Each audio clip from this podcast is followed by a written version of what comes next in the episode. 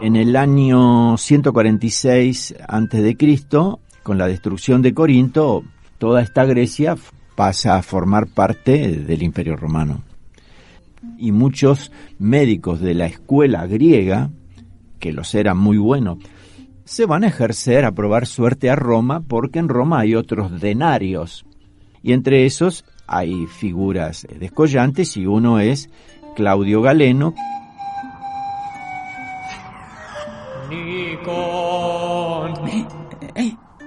¿Qué sucede? ¿Quién me habla? Nikon, no temas. Soy Asclepio, dios de la medicina. Tienes el honor de que he elegido a tu hijo Galeno para que sea mi servidor y aprendiz.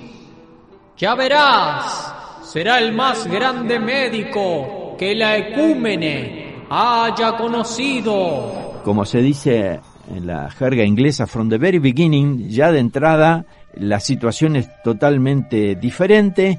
Este señor ha soñado con Asclepio y le ha bajado algo ahí, un vaticinio de lo que tenía que, que ser.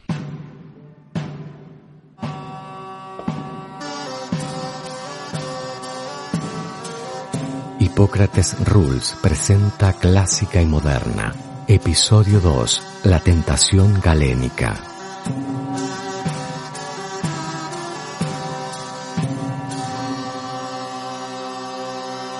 Acto primero. Año 162. Roma.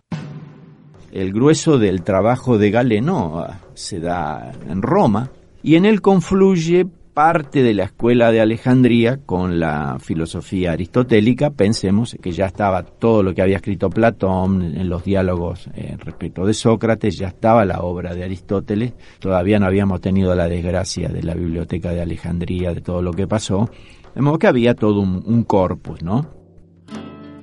Y él dice que esa caja negra que tenía Hipócrates, había que abrirla, romperla, a ver qué había dentro de la, de la caja negra y había la necesidad de hacer patente los mecanismos internos de la enfermedad. Vos tenés en un sistema entradas y salidas. Que entre algo y devenga en otras salidas se resuelve adentro de esa caja que de entrada uno no conoce. La madurez de una ciencia se da en la medida que esa caja se va transparentando. Hipócrates tiene una caja bastante negra. Galeno dice, hay que transparentarla.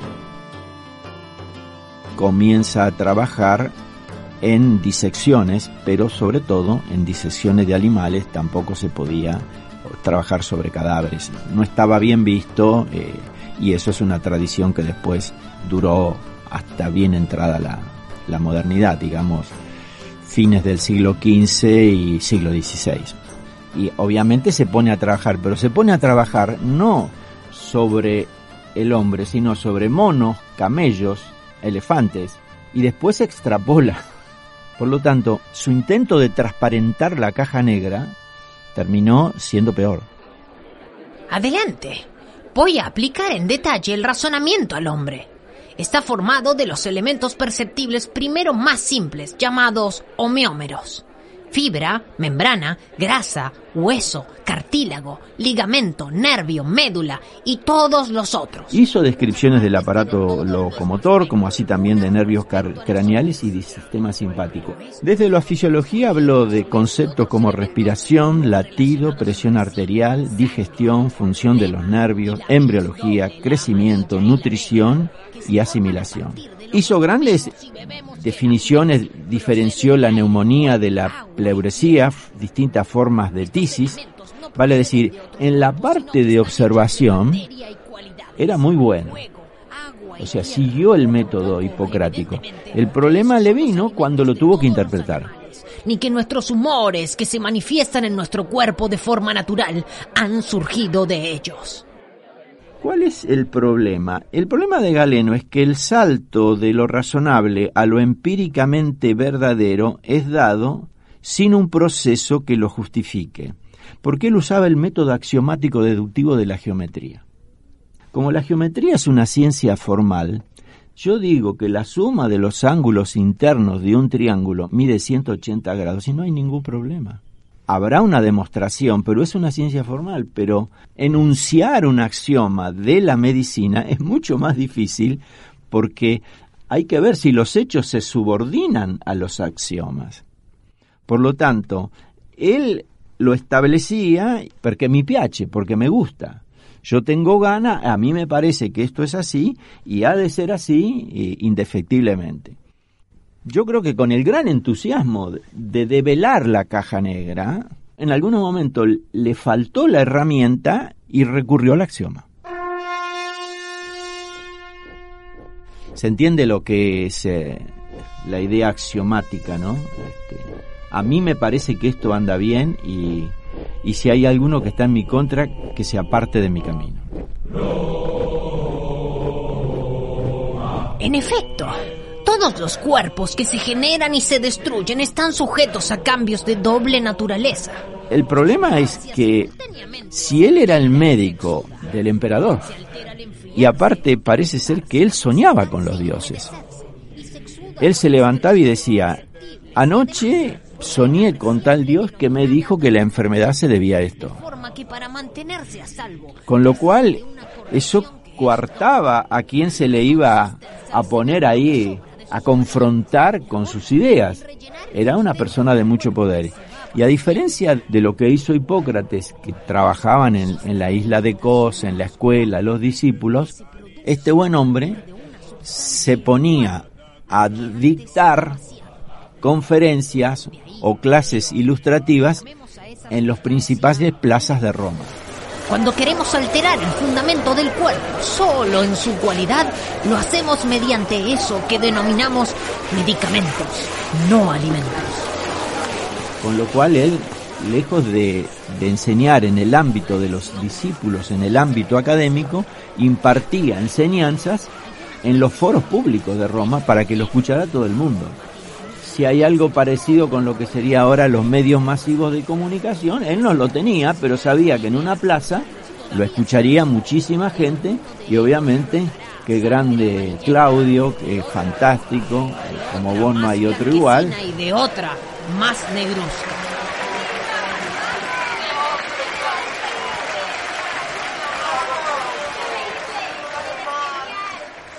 Acto segundo, año 177. Roma. Debo serle sincero.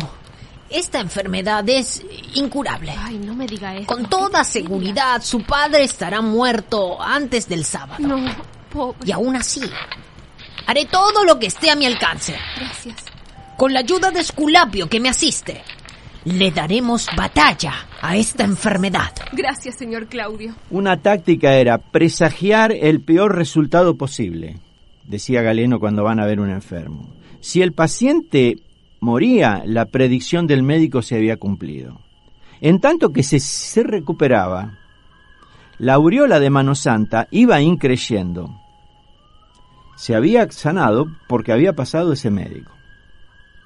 O sea, se podría decir un verdadero ladino. Deben hacer como les indico. Prepárele un té a la mañana y otro a la tarde, con la triaca. Esta fórmula que me la han dictado en sueños los dioses. Y obviamente tenía unos tratamientos que se llamaban la teriaca o la triaca que mezclaba orejas, dientes de animales, yuyos, eh, y de ahí se hacían infusiones. Y como tenía de todo, curaba todo. Cuerito de chancho, oreja de burro, eh, muérdago. Era un fármaco potente. El primer tratamiento que voy a preparar es un baño curativo con la triaca. Y luego le voy a hacer unas sangrías para sacarle esos malos humores. Y aparte después tuvo otra idea que era las sangrías. Si la sangre está mala, mejor sangrar. El animus sangrandi, mejor sangrar porque sacamos los humores malos que tiene. Con lo cual uno se imagina un paciente con una neumonía andar sangrándolo debe haber sido una cosa interesante. El tratamiento será largo y doloroso. No, pobre. Y le repito, el pronóstico es funesto. No. Pero quizá, con intervención divina, yo pueda salvarlo. Gracias, doctor. Gracias, Galeno. Este señor era un unipersonal. Yo voy a las tribunas públicas, yo escribo, yo lo cuento. Es decir, si no hubiese tenido eso, habría sido el continuador más legítimo y bien ganado y bien merecido de Hipócrates. Pero ahí hizo un clic que realmente a la medicina no le significó ningún favor, porque eso se dogmatizó. O sea, si eso venía bajado del Dios, ¿y qué vamos a discutir? Y yo creo que mucha gente, sabiendo que era el amigo del, de la cúpula de decisión del imperio, y que los domingos en el gran circo alguna gente que no merecería los favores podía terminar en la arena, más de uno habrá dudado de alguna vez confrontar a, Galeno, decirle, está muy bien con lo que describe, pero atribuir las razones a esto no tenemos evidencia. Tampoco había mucha gente probablemente que se lo podía eh, contestar. Pero cierto es que si hubiese habido alguien con alguna intencionalidad, soldado que huye sirve para otra guerra. Acto tercero, París, 1665. La larga noche galénica o la siesta galénica es porque hay mil, eh, mil quinientos años donde lo que hay es un dogmatismo petrificador y esto es una verdad revelada que no se discute. Y eso no es ciencia, por definición. Es noche, no es de día. Después se produce la caída de Roma, entramos en una zona negra, o sea, una zona de un gran retroceso de la humanidad, y obviamente durante todo ese tiempo lo único que quedaba en pie era lo que había escrito él, que era un ayornamiento de lo, de lo hipocrático, ¿se entiende, no? Todo este galenismo a Molière le posibilitó poder escribir sus obras. Hay una obra muy buena de Molière que se llama El amor médico, L'amour médecin y es una chica que está enamorada de un muchacho, pero el padre la quiere hacer casar con alguien como se arreglaban en Francia en aquella época y quizás ahora también. Pronto, vayan a buscar médicos sin cantidad. ¡Ay, hija mía! ¡Mi pobre hija! ¿Qué es lo que queréis hacer, señor, con cuatro médicos? No basta con uno para matar a una persona. ¿Es que los médicos matan? Indudablemente. Está probado que no se debe decir este hombre murió de tal o cual enfermedad, sino este hombre murió de cuatro médicos y dos boticarios. No ofendas a los señores, aquí vienen. Y la chica está muy deprimida y triste, y entonces, porque está triste, la, la mujer que lo cuida sabe muy bien por qué está triste.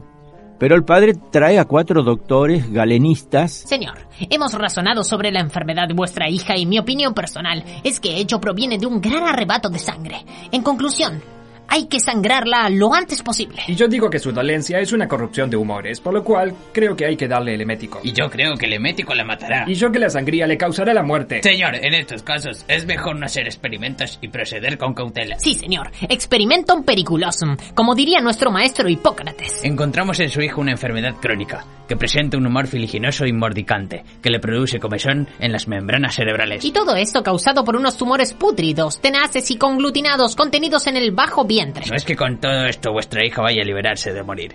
Más al menos habréis hecho algo. Y tendréis al menos el consuelo de que habrá muerto, pero respetando las formas. Más vale morir respetando las formas que salvarse contra ellas. Y en el momento de la obra, Liseta dice, me tienen harto los cuatro.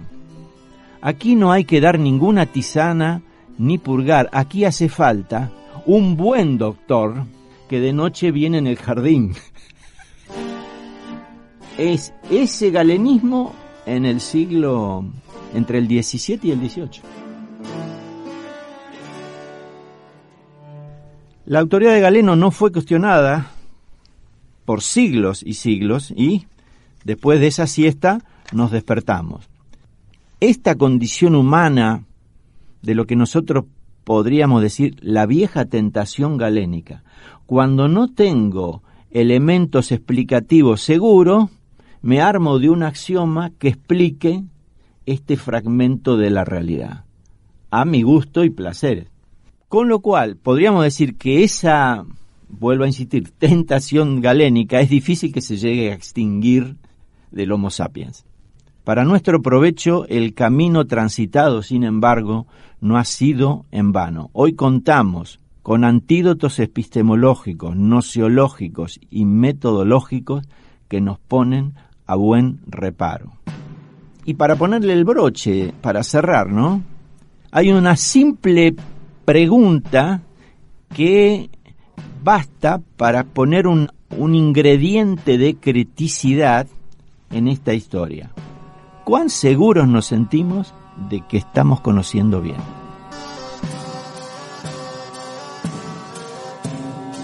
Hipócrates Rules es una producción de lo que es la ciencia.